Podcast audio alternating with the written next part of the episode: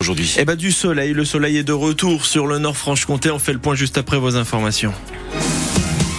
Commence avec du football et Sochaux qui ramène un point de son déplacement hier soir à Orléans. Le point du match nul 0 à 0 pour ce match en retard de la 18e journée de National. Pas de but, pas de vainqueur et une performance assez moyenne de, de la part des Sochaliens, bousculé en première période, puis dominateur stérile après la pause, où les deux équipes ont été réduites avec un carton rouge de chaque côté, sont réduites à 10. Alors finalement, Sochaux ne prend qu'un petit point, une prestation d'ensemble mitigée, c'est ce qu'estime le défenseur euh, Arthur Vitali. Mais on sent qu'il y a des choses qui, reviennent, un état d'esprit. On n'a pas pris de but ce soir. Je pense que c'est ça aussi qu'il faut retenir.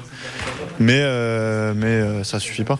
Ça suffit pas. Il y a beaucoup de cartons en première mi-temps. On prend un rouge, tout de suite sanctionné. Du coup, ça a haché un peu la première mi-temps. Et c'est dommage. Mais bon, c'est pas euh, l'arbitrage. Encore une fois, c'est pas, c'est pas une excuse peut-être de la fatigue mentale, peut-être. Je pense que physiquement, on est, c'est pas ça le problème. Comme l'a dit le coach à la fin du match, ça va pas revenir comme ça d'un coup. C'est à nous de, bosser parce que la saison est, est loin d'être finie. Il reste beaucoup de matchs et on a envie de faire le maximum pour aller chercher quelque chose et pour faire plaisir à nos supporters, nous faire plaisir à nous aussi parce que parce qu'on le mérite je pense qu'on doit, on doit mieux faire. Techniquement, on doit être mieux. Et voilà, il faut qu'on arrive à retrouver ces, cette folie qu'on avait offensivement pour remarquer des buts et, et aller chercher des, des, victoires. Et au classement de National, Sochaux reste septième à 10 points de Niort. Le deuxième prochain match, ce sera lundi avec un déplacement à Rouen. Rouen qui joue ce soir face à Valenciennes en quart de finale de la Coupe de France. Hier soir, Lyon s'est qualifié pour les demi en battant Strasbourg à l'issue de l'épreuve des tirs au but. Il y avait 0-0 à la fin du temps réglementaire. La déception pour le médecin frappé le 30 janvier dernier devant son cabinet à Audincourt.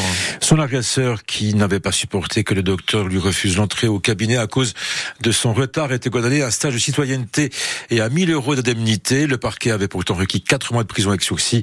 Mais l'avocat du prévenu estimait qu'il n'y avait aucune preuve de sa culpabilité dans ce dossier. Cette peine de stage de citoyenneté est difficile à accepter pour le médecin. Retour sur cette audience dans le journal de 6h30. Le Sénat se prononcera cet après-midi sur l'inscription de l'IVG de la Constitution. Un vote rendu très incertain avec d'un côté le gouvernement soutenu par la gauche en faveur de cette révision promise par Emmanuel Macron et de l'autre une partie de la droite et des centristes encore sceptiques devant la formulation du texte. Le flou persiste autour de la date de rachat de la branche nucléaire de GE par EDF. Cela aurait pu être acté, en tout cas être dû acter en novembre dernier, mais aujourd'hui, Toujours rien à l'horizon et le dossier patine. Hier, une quinzaine de salariés du site de Belfort ont débrayé pour montrer leur impatience et leur inquiétude.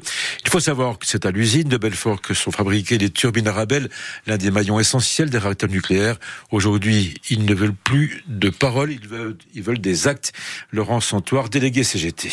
Pour reprendre l'indépendance de la turbine Arabelle, on a besoin de s'assurer que les États-Unis ne vont pas entraver le bon déroulement de notre, de notre carnet de commandes, que les conditions de la vente sont réellement remplies dans la mesure euh, où on va pouvoir honorer les contrats qu'on a déjà signés et qu'on va pouvoir continuer à se développer. Il n'y a aucun doute de la part du gouvernement sur la nécessité de conclure le deal.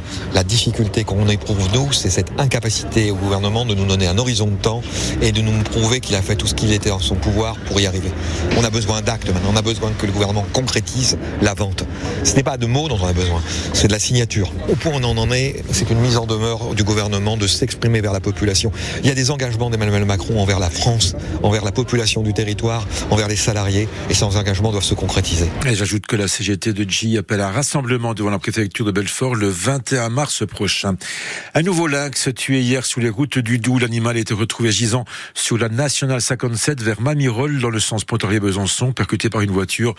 En un peu plus de deux ans, une quarantaine de lynx sont morts sous les routes de Franche-Comté. C'est l'un des concours les plus attendus au salon de l'agriculture du côté de Paris. Celui de la plus belle vache de race Montbéliard. Ce sera samedi matin. Cette année, 15 vaches du département du Doubs y participent. Elles seront face à 32 autres vaches Montbéliard venues d'autres départements. Alors après une nuit passée sur la route, nos championnes sont arrivées ce matin au salon à Paris.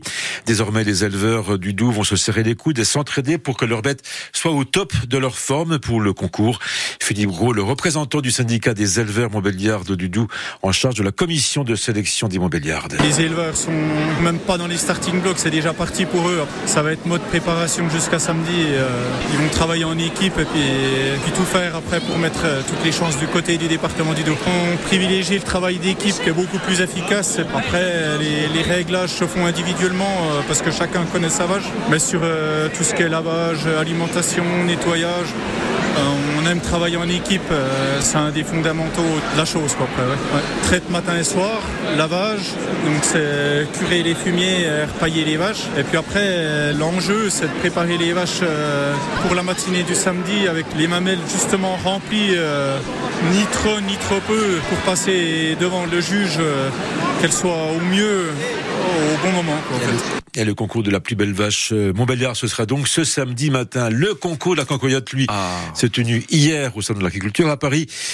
Et la médaille d'or Cocorico est revenue à la fromagerie Bados de Pontarlier pour sa cancoyote nature. C'est même un doublé pour la fromagerie qui empoche également la médaille d'argent à égalité avec la maison Froid, de Franois et la fromagerie Raguin à Versailles.